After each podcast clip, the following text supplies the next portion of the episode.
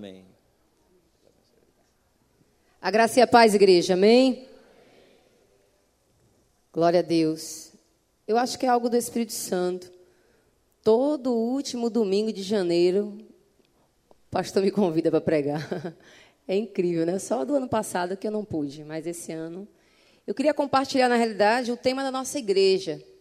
Essa manhã não será uma pregação, mas uma provocação aos membros da Igreja Central.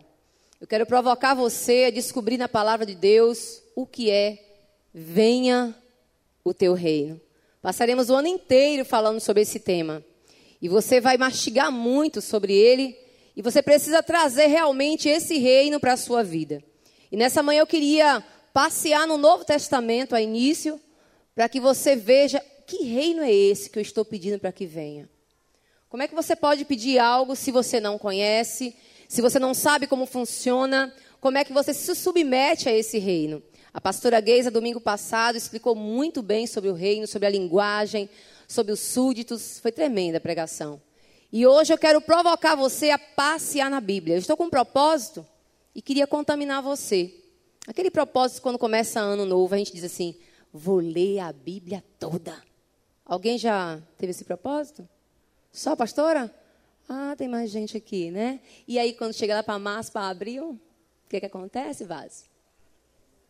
Robertinho está aqui. Aí a gente para no meio do caminho, né? Mais uma vez a atuação da procrastinação vem sobre as nossas vidas e a gente perde o propósito.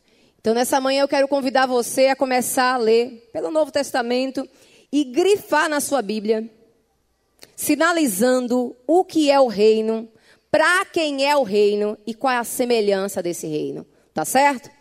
Vamos lá em Mateus. É o primeiro texto que aparece no Novo Testamento dizendo sobre o reino de Deus. Um texto muito conhecido pela igreja, Mateus 6, do versículo 25 ao 34. Ô, Jerry, cadê tu? É Jerry que está aí? Se eu tirar o sapato, eu sinto choque, meu filho? Não? Tem certeza? Eu tenho platina na perna, tem certeza mesmo? É que às vezes eu quero tirar onda de salto alto, mas é só tirando onda mesmo. Você se incomoda em eu pregar descalça? Não, né?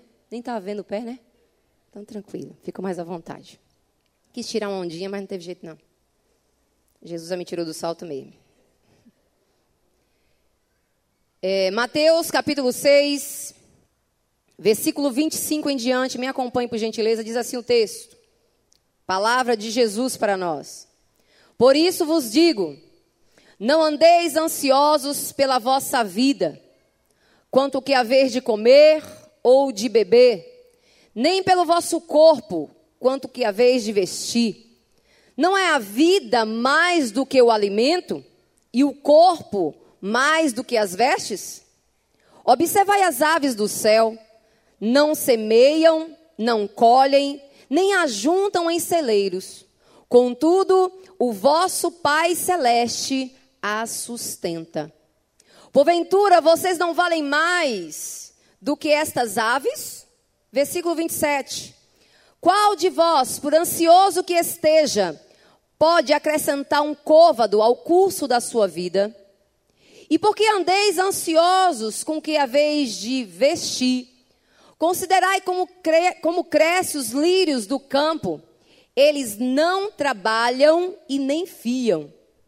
Eu, contudo, vos afirmo, olha a afirmativa de Jesus, que nem Salomão, em toda a sua glória, se vestiu como qualquer deles.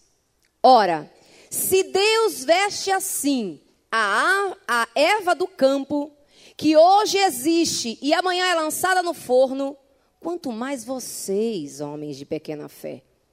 Portanto, não vos inquieteis dizendo: que comeremos, que beberemos, ou com que nos vestiremos?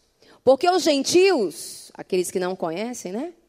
É que procuram todas essas coisas, pois o vosso Pai Celeste sabe que necessitais de todas elas. Versículo 33, a grande prioridade na vida dos filhos de Deus. Buscai, pois, em primeiro lugar, repete comigo, primeiro lugar.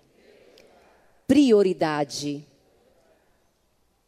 Buscai em primeiro lugar o seu reino, e não somente o reino, também a sua justiça. E sabe o que vai acontecer? Todas essas coisas vos serão acrescentadas. Portanto, igreja base central, não fiquem inquietos com o dia de amanhã, pois o amanhã trará os seus cuidados, e basta ao dia o seu próprio mal. Esse texto por si mesmo se fala. A primeira coisa que eu preciso para fazer parte desse reino, ao conhecê-lo e querer ele, porque estar debaixo do reino de Deus é renúncia, sim ou não? É determinar um governo sobre a minha vida.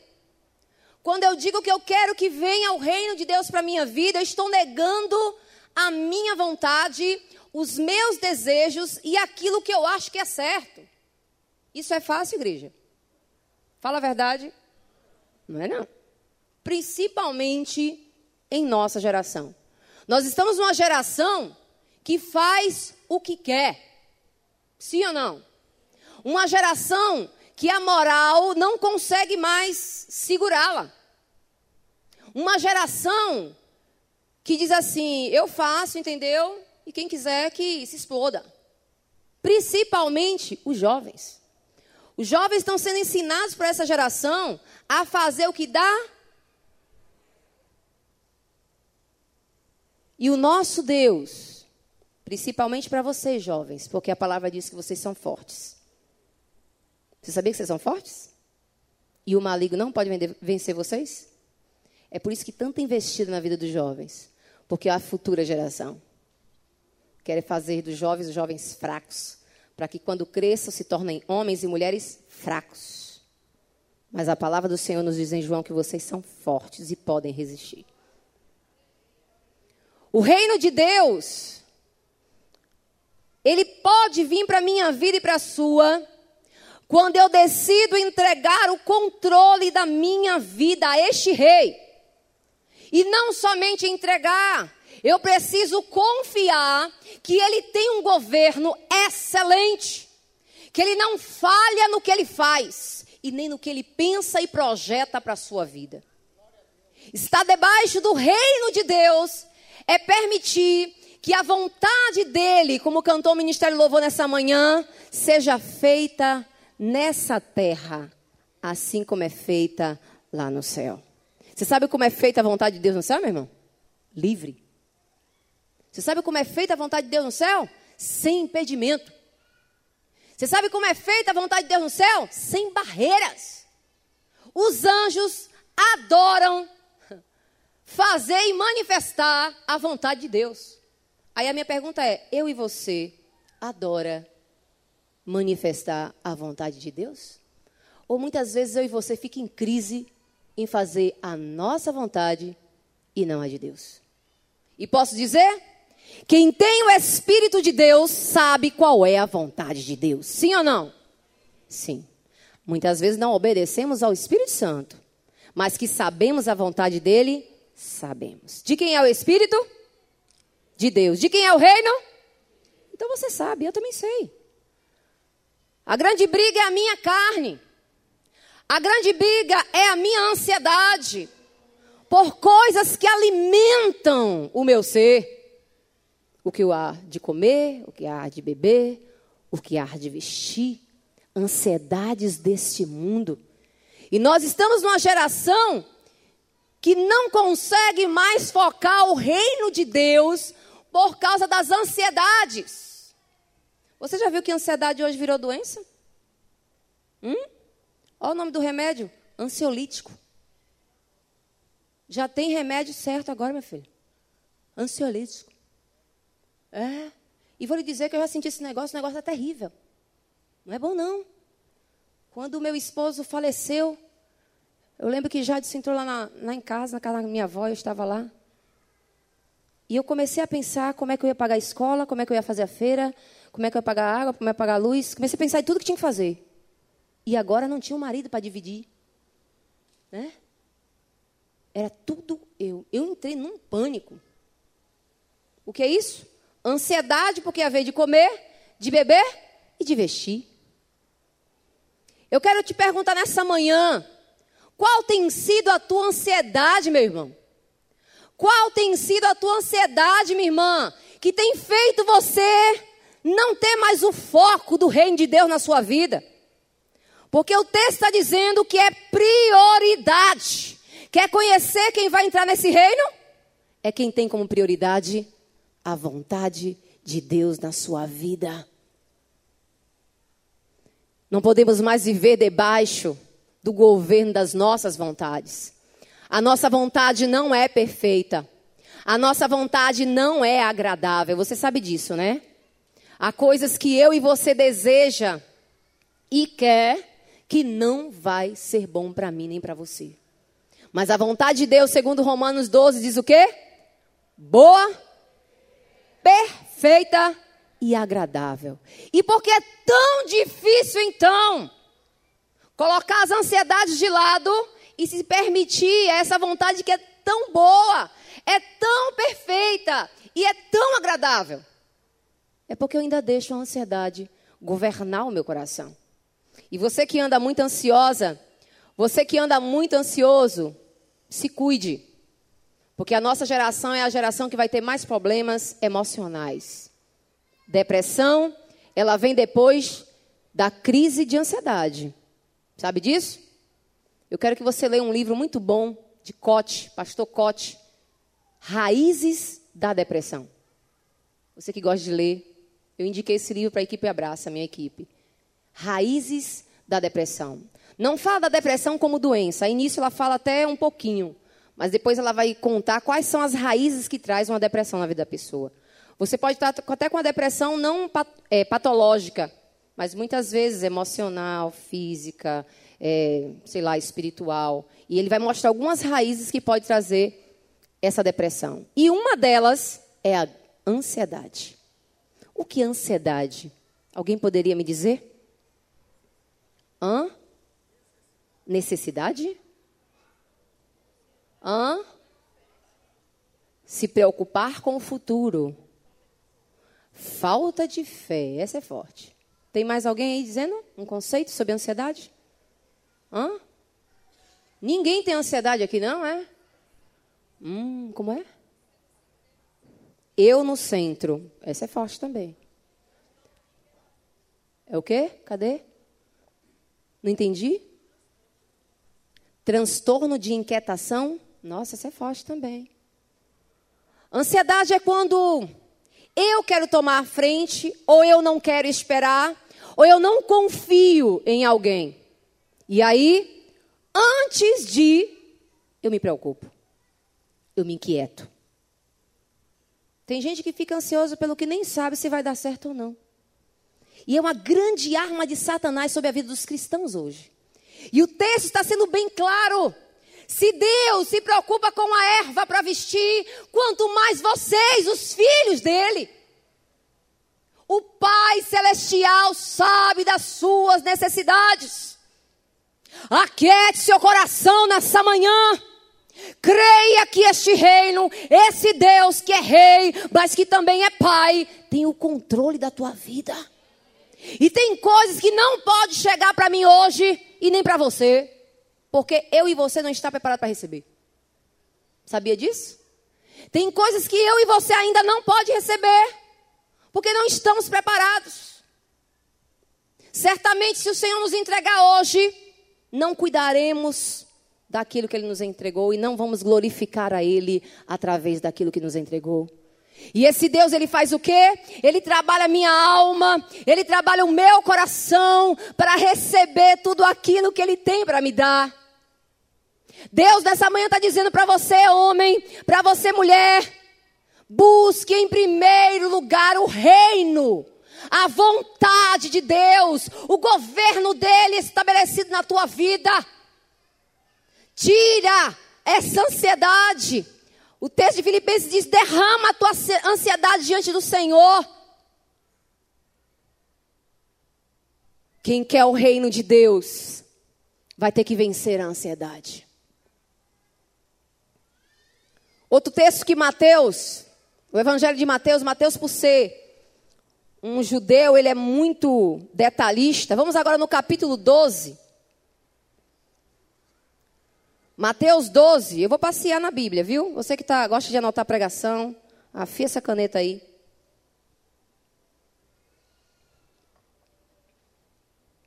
Mateus capítulo 12.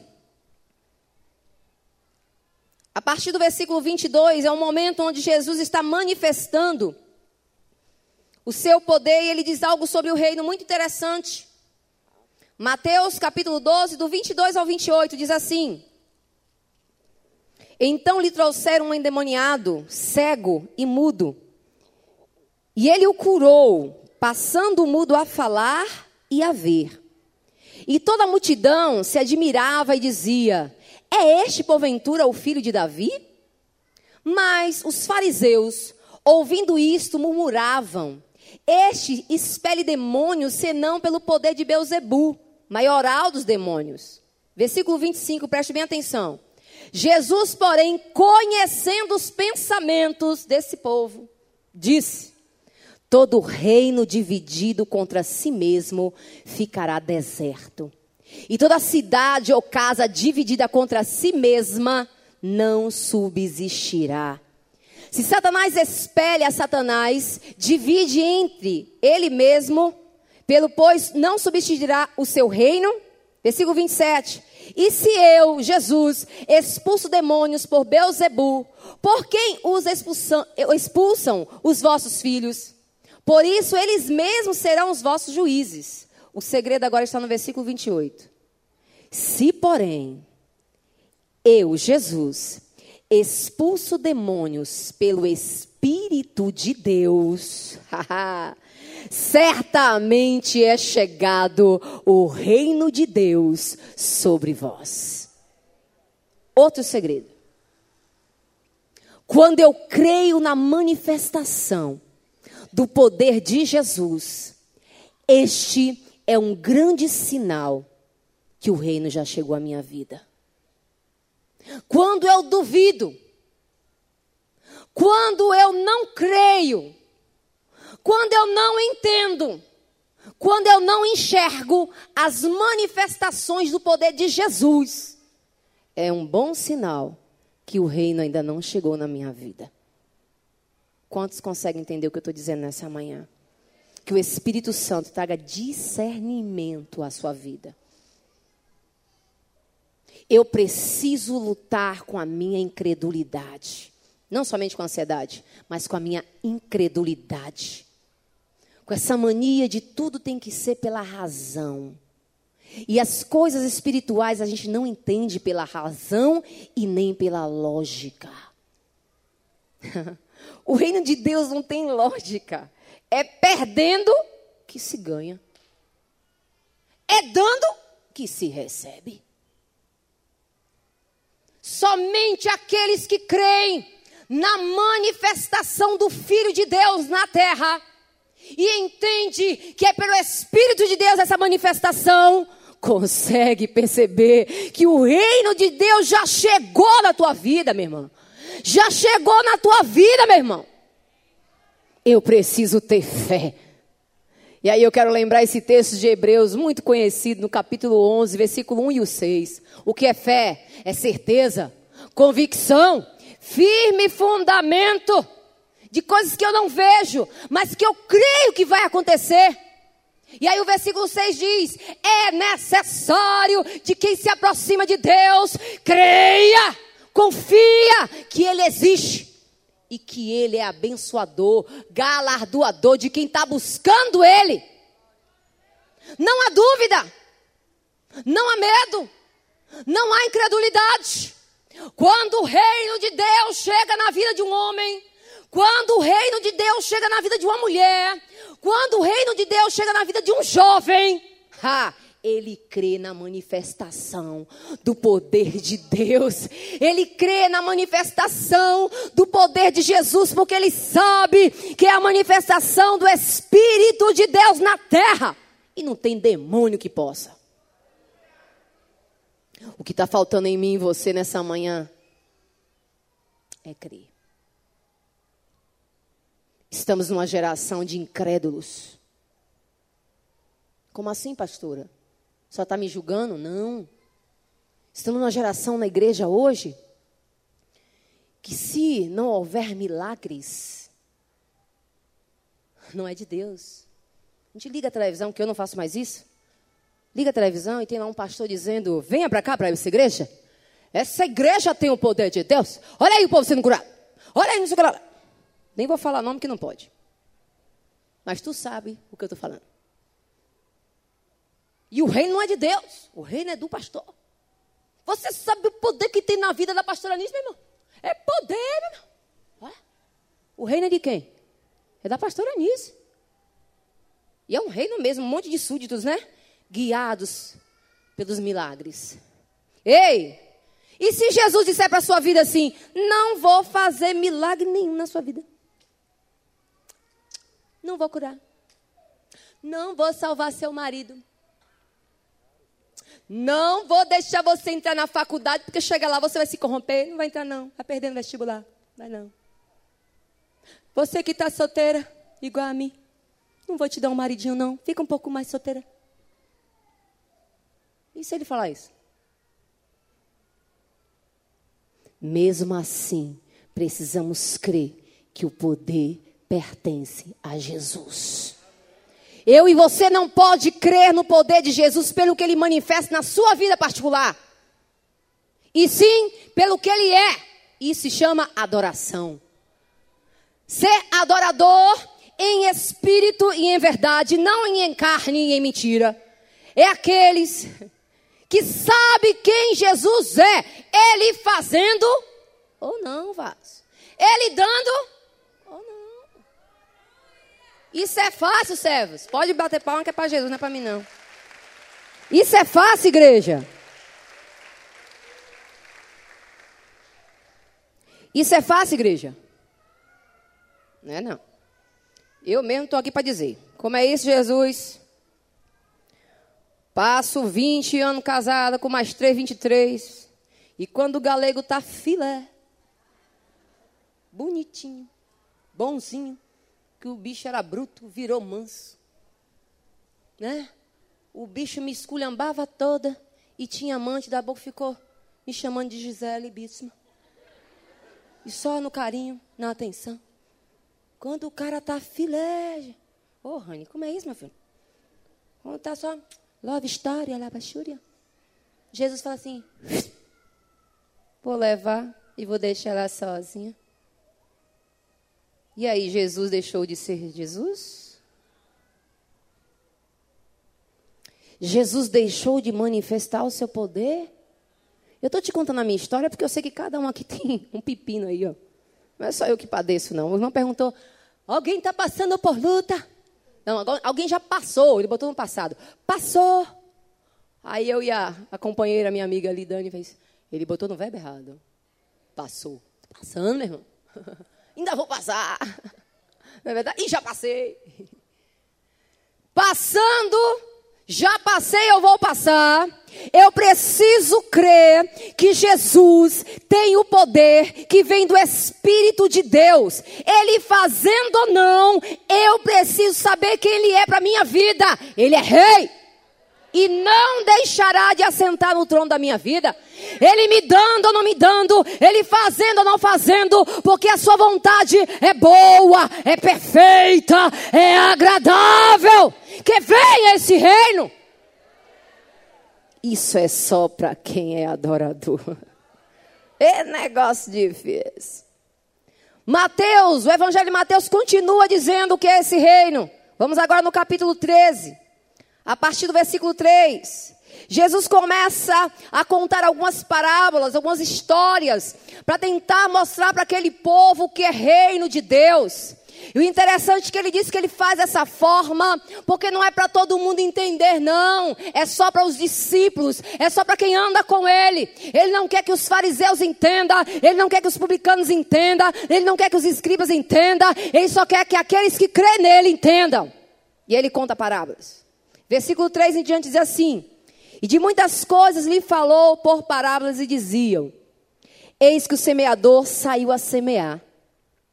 E ao semear, uma parte caiu à beira do caminho, e vindo aves, a comeram. Outra parte caiu no solo rochoso, onde a terra era pouca. Logo nasceu, e isto, visto não ser profunda a terra. Versículo 6. Saindo, porém, o sol a queimou, e porque não tinha raiz, secou-se.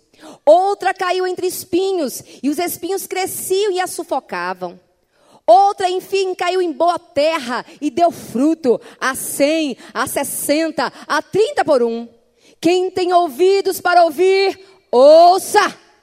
Versículo 10 e 11. Então se aproximaram quem? Quem? Olha aqui para mim. O que é discípulo? Hã? Seguidores. O que mais? O que é discípulo? Vamos só lembrar o que é discípulo. Hã? Hã? Aprendizes? Foi isso? Tu falou o quê, Renato? A igreja.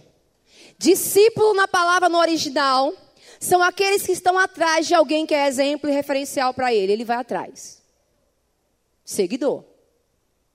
Tem um cara que diz num livro, eu esqueci o livro qual foi, que eu estava lendo.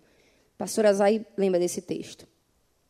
Ele diz assim: que discípulo é aquele que recebe o pó das sandálias do mestre porque vem atrás. É por isso que eu tenho muito cuidado em dizer meus discípulos. Eu tenho muito cuidado nesse negócio. Não são meus discípulos da minha célula. Eu tenho um cuidado muito forte, porque é perigoso, né? Meus seguidores. Tem que ter muita ousadia, como Paulo para dizer: sejam meus imitadores como eu sou de Deus. Discípulo é quem confia, quem anda atrás, quem tem como referência a Jesus. Não é qualquer um são separados para estarem a caminho com Jesus. E a estes ele começa a dizer: Então se aproximaram os discípulos e lhe perguntaram: Por que lhe falas por parábolas? Versículo 11: Ele respondeu: Porque a vós outros é dado conhecer o quê? Os mistérios do reino dos céus. Mas aqueles não lhe é isso concedido. Ou seja, somente para os discípulos para aqueles que decidiram seguir, para aqueles que decidiram ter Jesus como exemplo, não pastor, não fulano, nem cicrano, mas o próprio Jesus é a minha referência. Ainda que o meu pastor fale, ainda que meu líder de célula venha falhar, a minha referência é Cristo, que nunca falha, que nunca muda. E tem muita gente com esse argumento agora, né? Ah, eu estou assim desanimada porque tive uma decepção com meu pastor. Nossa central está um monte de gente assim. Ah, meu Deus, eu estou assim porque o meu líder de cela. Eu não esperava isso do meu líder de cela. Por isso eu deixei de orar, estou fraco na fé. Ei, tua fé estava em quem? Teus olhos estavam em quem? Eu não estou abolindo ser exemplo e referencial para as pessoas. Vocês estão entendendo o que eu estou dizendo, tá? Tem coisas hoje que eu não faço por causa das testemunhas que eu tenho ao meu redor. Quando eu estava naquele momento terrível, a vontade era de me entregar para a depressão. Era. Vou dizer que não era? Era. Mas por que não me entreguei para a depressão e fiquei em cima de uma cama? Porque eu olhei para o abraça-me, olhei para minha família e fiz misericórdia. Se eu me jogar aqui, vou ser um mau exemplo para eles. Deixa eu me levantar. E me levantei na força do Senhor e na força do seu poder. Porque é isso que Efésios diz, né? Fortalecei-vos aonde? E também aonde? Na força do seu poder. Você precisa entender. Aleluia. Jesus tem mistérios deste reino. E ele não vai revelar a qualquer um. Pastora, Jesus faz acepção de pessoas? Não. Jesus olha a decisão das pessoas. Não é acepção. É a decisão. Isto é só para quem anda e quer Ele como referencial. Ainda quem está perto de mim fale, Ele não falha, então Ele continua sendo o meu referencial. Meus olhos estão fixos naquele que é autor e consumador da minha fé. Eu não posso agora ficar com meus olhos fixos na morte do meu marido. Porque senão eu não vou aguentar. E aí eu lembro de Maria, quando Lázaro está morto. E ela está lá pranteando, pranteando, pranteando, pranteando. Há mais de quatro dias. E o texto diz que alguém chega para ela e fala assim: O mestre chegou. O que, é que ela faz? Ela sai do sepulcro, meu irmão. E vai. E, faz, e vai para onde? Se joga nos pés de Jesus. Quando eu sei quem é o meu referencial, eu abandono qualquer situação. Eu abandono qualquer coisa. Não importa a circunstância. O meu lugar é nos pés do rei. Chorando, com dor, sofrendo. Mas eu sei que ele tem mistérios do seu reino para me revelar. Sou discípulo e não abro mão de ouvir sua voz. O texto continua. Mateus 13. Agora eu vou pular para o versículo 18 em diante, que ele vai explicar essa parábola. Ele diz assim: Atentai-vos. Preste bem atenção nessa parábola do semeador, versículo 18, do capítulo 13 de Mateus. A todos os que ouvem o quê? Hã? O reino tem uma palavra. Vamos observar que é uma semente essa palavra. A todos os que ouvem a palavra do reino e não a compreendem, sabe o que acontece? Ele vai explicar agora a parábola. Vem o maligno e arrebata o que foi semeado no coração. Este é o que foi semeado aonde? Tem pessoas que já recebeu a palavra do reino. Jesus já semeou isso no seu coração. Mas porque foi uma coisa assim, não compreendida, tentou ir pela lógica, pela razão, quis ver, e aí se perdeu. Essa semente foi perdida, porque não compreendeu. Então, quando a gente não compreende, o que, é que a gente facilita para o maligno? Ele arrancar, arrebatar com muita facilidade. Você tem que cuidar da sua semente. Essa semente é a palavra do reino. Deus tem semeado grandes coisas na tua vida, meu irmão, minha irmã. Você precisa parar para compreender. Não seja uma geração de crentes alienados. Não, o pastor falou. Não, a pastora falou. Vai ver na Bíblia o que é que Deus fala. Não é o que tu acha teologia do achismo, né? Ah, eu acho assim, entende? Que é, entendo assim e começa. Não é o que você acha, não é o que eu acho, é o que Deus diz. É a palavra do reino. E se você não compreender isso, você facilita o diabo arrebatar. O texto continua no versículo 20. Ele continua explicando. E foi semeado em solo rochoso, esse, o que foi semeado em solo rochoso, esse é o que ouve a palavra e não somente ouve. E depois que ouve, a recebe. E recebe como? Versículo 21. Mas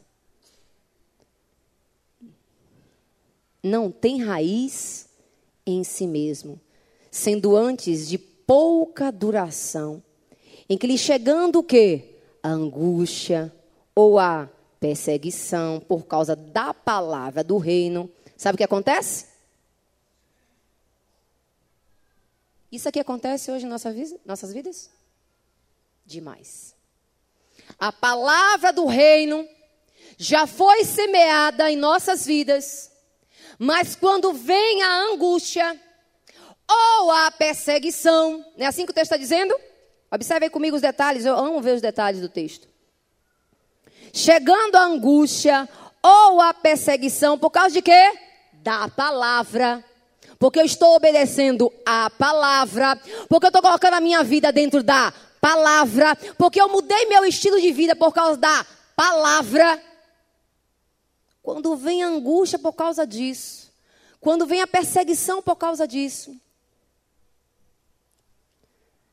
eu vou lá e começo a escandalizar. O que é escandalizar? Hum? Estamos na escola bíblica dominical. O que é escandalizar? Não ouvi. Hã?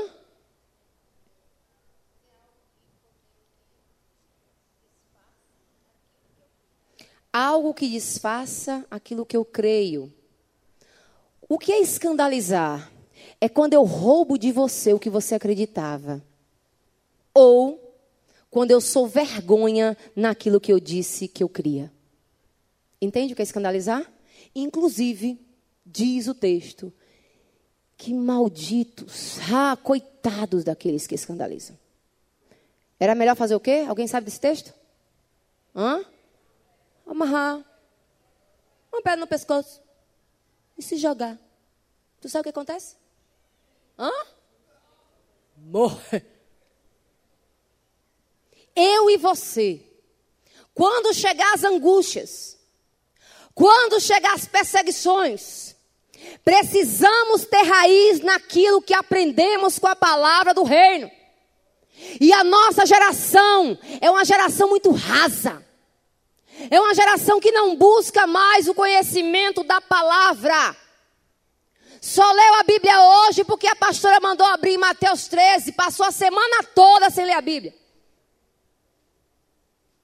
Pior, tá buscando um monte de pregação na internet e você não sabe o que é heresia e o que é a palavra do reino. Está sendo contaminado. Porque tem muitos pregadores bons, mas tem muita gente pregando besteira na internet. Você nessa igreja tem 10 pastores. E você dá mais ouvido à pregação de internet do que os seus 10 pastores que têm uma vida íntegra de testemunho e que buscam o conhecimento da palavra e vive a palavra. Estou falando isso não para vangloriar, porque eu amo meus pastores. Ando com eles e sei que eles vivem. Você começa a ouvir coisas de gente que você nem conhece, não sabe nem a vida que tem, e você pega aquilo ali como base. E aí fica tudo muito raso. E aí quando vem a angústia, não sabe lidar. Quando vem a perseguição, não sabe lidar. Porque você, eu, vou me colocar no meio também, que eu também estou nesse negócio não tem deixado a palavra do reino criar raízes. O que é algo que tem raízes? Quero ver quem é vai derrubar. Hã? Uma árvore com muitas raízes. Derruba fácil? Hã? Não. Tu já viu aquelas plantinhas que fica na beira da pista? Hã? Tem uma mesmo que chega tem uma florzinha assim, begezinha, bonitinha, né? Tu já é fácil demais, plantinha da beira da pista, né? Do, do meio-fio, né? Você passa a mão assim, ó. Ship. A mulher que gosta de muda de planta, na mesma hora, a raiz vem rapidinho. Ó, Agora, vai arrancar uma árvore firmada com muito tempo, porque quanto mais velha, mais raiz tem. Quer ver um, um, um, um fruto que a raiz dela é, é bem comprida? Limão. Alguém já tentou arrancar um pé de limão? Tu arranca aqui e a raiz sai. Já tentou arrancar um pé de coco? Hã? Arranca para tu ver se tu arranca com a mão. Pé de coco. O que é isso? Raiz. Eu e você precisa deixar a palavra do reino ter raízes profundas na minha vida, a ponto de me dar firmeza, convicção, para que quando vier angústia, isso não me arranque daquilo que foi semeado na minha vida. Como é que estão as suas raízes, homem? Como é que estão as suas raízes, mulher?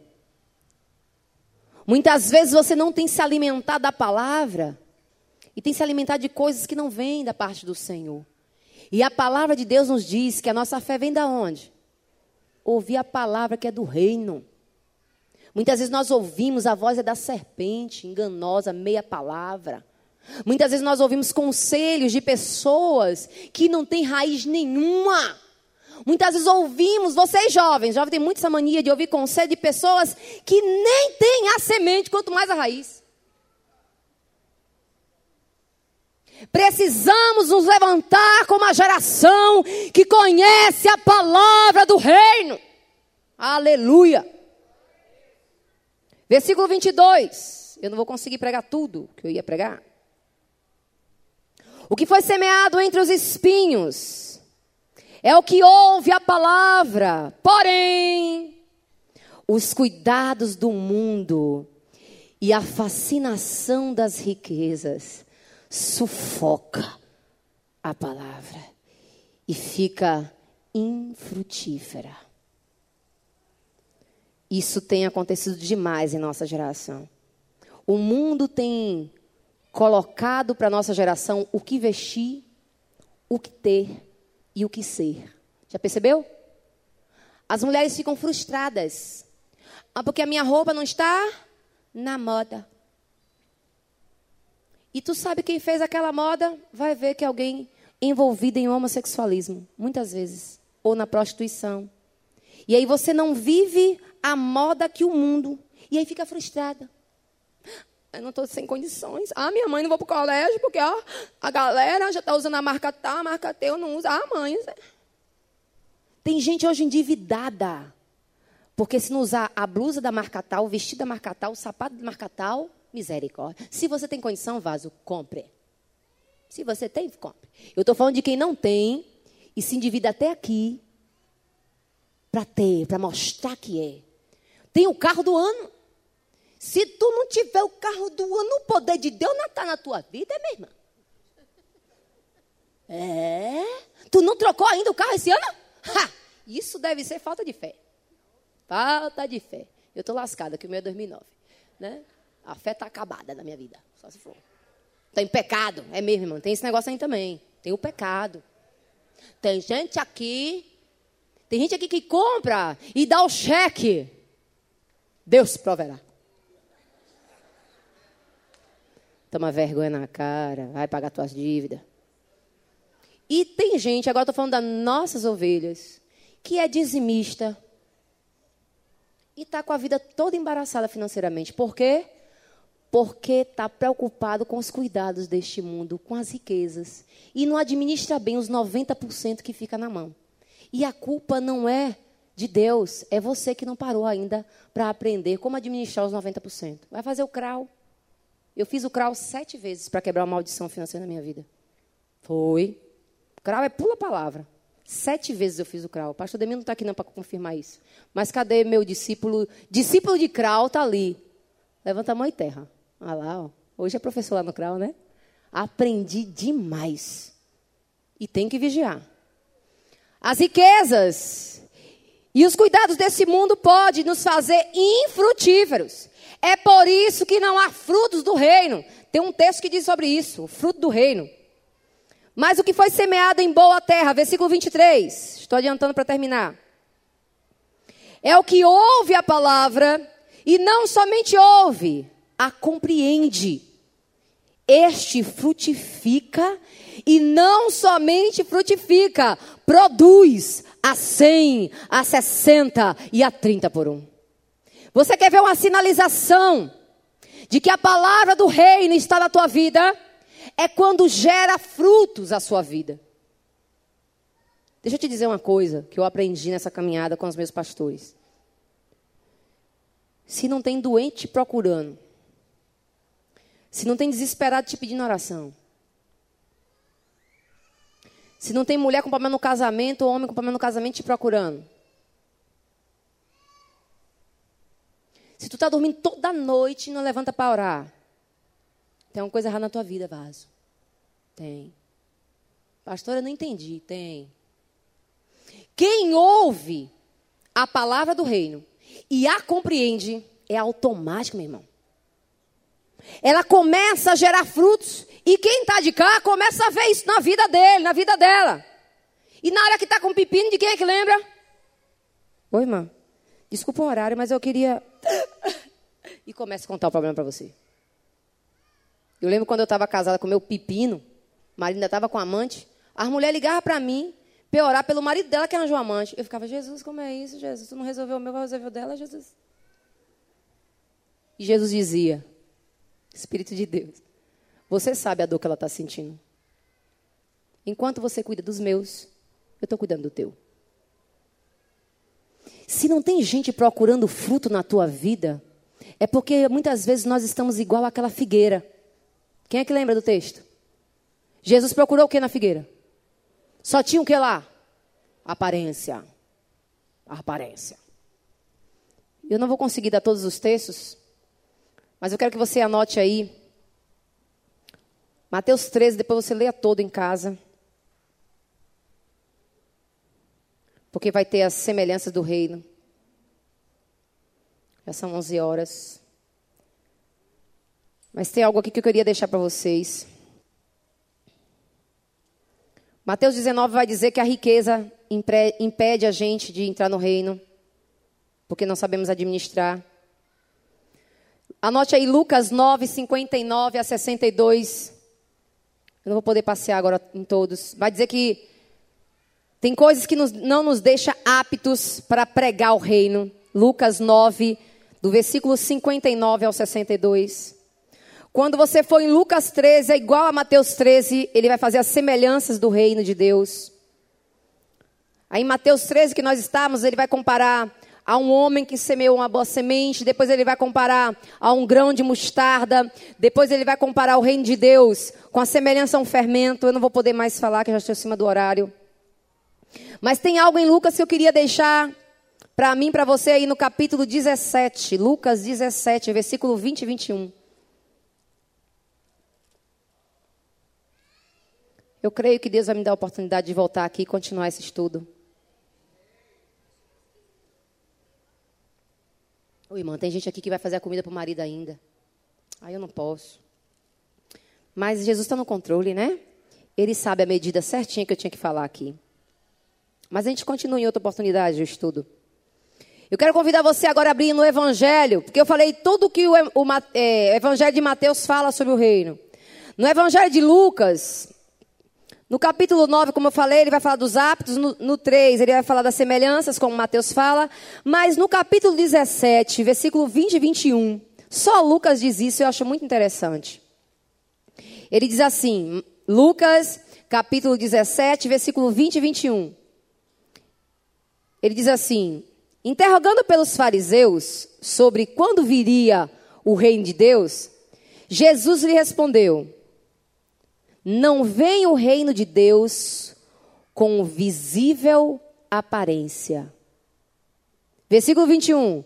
Nem dirão, ei-lo aqui ou lá está. Porque o reino de Deus está onde? Oh, coisa boa. Em vez de você ficar procurando aí, começa aqui, ó. É por isso que ele fala da riqueza. É por isso que ele fala da fé. É por isso que ele fala da ansiedade. Porque tudo começa aqui. Não tem como me submeter aqui fora se aqui dentro ele já não sentou no trono. Se aqui dentro ele não está mais dominando. O reino de Deus não é pela aparência de crente, um vestido longo, com a cara de crente, com a Bíblia 40 por 40 enorme embaixo do braço, Rexona. E quando passa por aquele portão, tu sabe que eu fico no portão, né? Hoje mesmo eu estou lá. Aí fala assim, a paz do Senhor. Irmão, voz de profeta do poder. A voz é quase uma revelação. Alabachurian cantaramás. A paz do Senhor. Quem faz parte do reino desaparece para que Jesus apareça. Ele que é o rei, ele que é o Senhor, ele é a minha bandeira. Quem segura a bandeira do reino fica atrás da bandeira, meu irmão. Quem aparece é o rei. O reino de Deus não é algo visível pela aparência, é algo que está dentro de mim e resplandece sobre a vida daqueles que querem esse reino. Eu e você sabe quem faz parte deste reino. Porque quem faz parte deste reino fala a mesma língua, sente as mesmas coisas e tem o mesmo alvo: agradar ao rei. E se você está andando no meio de pessoas que não faz parte do reino, você está correndo grande perigo. E a minha palavra agora é para os jovens. Menina, se esse menino que está lhe paquerando não tem sinais do reino, caia fora, chuta aquele laço. Menino, essa menina que tem pombagira até embaixo das unhas, porque ela te pega, vaso, e tu fala, ô Jesus. Se essa menina, meu irmão, gatinhos da igreja Baixo Central, nossas ovelhinhas, se essa menina, meu irmão, te pega com essas unhas, Eu sei que é forte para os homens, mas chuta, vaso, porque ela vai te levar para o inferno, para o reino das trevas. E quer roubar a santidade de Deus que já foi plantada na sua vida. Ei, quem te ama não quer ver você no inferno. Quem te ama não vai pegar teu corpo, minha irmã, e fazer ralabachúrias. Quem tem ouvidos, ouça o que a pastora está dizendo. Entendes o que digo? Quem te ama quer você como menina de Deus, não como prostituta desse mundo, que a mão pode pegar em qualquer lugar. Desculpa aí, viu, irmão? Mas é necessário. Homens, você é homem de uma mulher só. E homem que é homem não tem mais de uma mulher, não. É aquele que consegue ficar com uma só e se manter fiel. Isso é que é homem. Isso é que é homem vence as tentações e se mantém com uma só. Isso é que é homem. Mulheres, mulher que faz parte do reino é cheia de sabedoria do reino. Ela consegue fazer uma edificação em seu lar. Ela não sai derrubando tudo. Ela não precisa gritar. Sem palavras ela ganha o cara. Só espelhando o reino. Filhos, se pai e mãinha não é referência do reino para você, busque pessoas, mas não use isso como desculpa para ser coitadinho e coitadinha. Não use isso como desculpa para continuar pecando e sendo safado e safada. Se pai e mãinha não tem referência do reino na sua vida, procure um homem de Deus dentro da igreja para te dar exemplo. Procure uma mulher de Deus para lhe discipular e lhe dá exemplo de reino de Deus. Mas não use isso como pretexto para sair do reino. E para terminar, Romanos, agora as cartas de Paulo, que eu não vou falar muito porque meu pastor Hélio está fazendo um estudo aí tremendo das cartas de Paulo, né? Da vida de Paulo. Romanos 14, 17, anote aí. Vai dizer que o reino de Deus. Bora abrir esse texto? Estou terminando. Todo pregador é assim, né? Estou terminando. Estou terminando. Estou terminando. E não termina, né? Mas eu estou terminando mesmo. Romanos 14, versículo 17 vai dizer: Porque o reino de Deus não é comida e nem bebida, mas é o que? Justiça, paz, alegria onde? No Espírito Santo. Aleluia. A primeira carta aos Coríntios, lá no capítulo 4, no versículo 20, estou indo na sequência. Primeira carta aos Coríntios, capítulo 4, versículo 20, vai dizer: Porque o reino de Deus não consiste em quê? Em blá blá blá, mas sim em poder, manifestação da glória de Deus. Eu tô, estou tô passando dessa forma porque você vai passar o ano todo. O pastor Jais vai pegar texto por texto desse e vai mastigar para a gente. Eu estou te dando um panorama, como eu iniciei a pregação, eu estou terminando. Para provocar você, não é uma pregação, é uma provocação. Eu preciso saber o que é o reino de Deus. Para que eu diga, venha o teu reino, eu preciso saber como é que se organiza esse reino. O que é que eu preciso? Primeira carta aos Coríntios, agora no capítulo 6, o versículo 9 e 10 vai começar a dizer quem é que não vai entrar nesse negócio, nesse reino. 1 Coríntios, capítulo 6, versículo 9 e 10. Ou não sabeis que o injusto não herdarão o reino de Deus?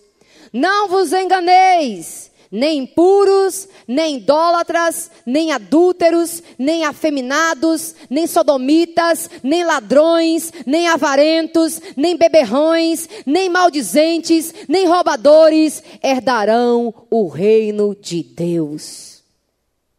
Agora no capítulo 15, vai passando aí. Estou dando os últimos versículos. No versículo 50 do capítulo 15. Lindo esse texto. Primeira carta aos Coríntios 15, o versículo 50 vai dar uma afirmativa. Paulo vai trazer uma afirmativa para mim para você sobre o reino de Deus. Ele vai dizer assim: Isto afirma, irmãos, que a carne e o sangue não podem herdar o reino de Deus, nem a corrupção vai herdar a incorrupção. E aí, agora em Gálatas, carta aos Gálatas, logo em seguida, capítulo 5. Para você que deseja ser guiado pelo Espírito, a carta aos Gálatas tem uma proposta para mim e para você. Gálatas capítulo 5, a partir do versículo 16. Diz assim o texto, é o último texto que eu vou te dar. Gálatas, capítulo 5, a partir do 16, diz assim: Digo, porém, andai no espírito, e jamais satisfareis a corruptência da carne. Porque a carne milita contra o espírito, e o espírito contra a carne.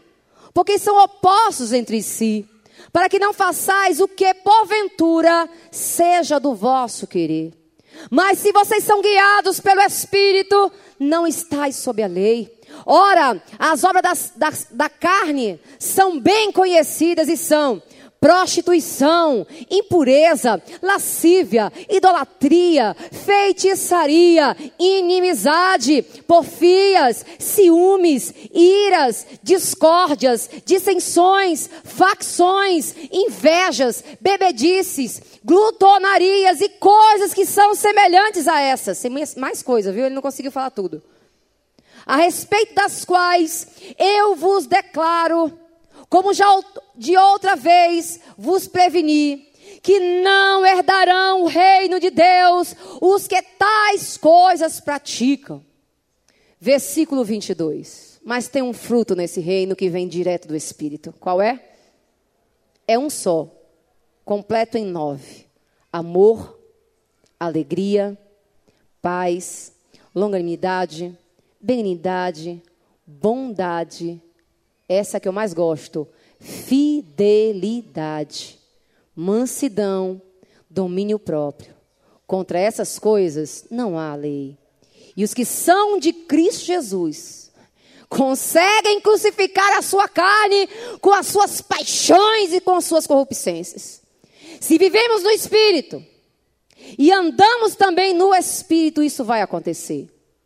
Não nos, não nos deixemos possuir da vanglória, provocando uns com os outros, tendo inveja uns com os outros. Eu vou entrar no capítulo 6, só o versículo 1 e 2 agora, para terminar. Irmãos da igreja central, se alguém for surpreendido, for surpreendido em alguma falta, vós que sois espirituais, corrijam com o espírito de brandura, mansidão, e guarda-te para que não sejais também tentado. Levai a cargas um dos outros, e assim vocês vão cumprir a lei de Cristo, que é a lei do reino. Vamos ficar de pé? Saulo, vamos cantar aquela música que vem o teu reino para a gente encerrar? Como eu disse, eu tenho uma provocação nessa manhã. E eu não sei pregar sem fazer um desafio para a igreja. Peixe disse que é para eu ficar na paz, que o relógio dele ainda vai dar 11 horas. Começa a dedilhar aí, Renato. Eu tenho um desafio para você nessa manhã. Deus nessa manhã está procurando homens e mulheres, jovens e adolescentes, que a partir de hoje, o último dia do mês de janeiro, vai tomar uma decisão. Eu estarei buscando na palavra o que é que eu preciso para fazer parte deste reino. Para que quando eu venha cantar Venha ao teu reino, eu não esteja cantando uma mentira, mas uma verdade para a minha vida. Nessa manhã o desafio para a igreja é devocional. Parar para estar com o rei.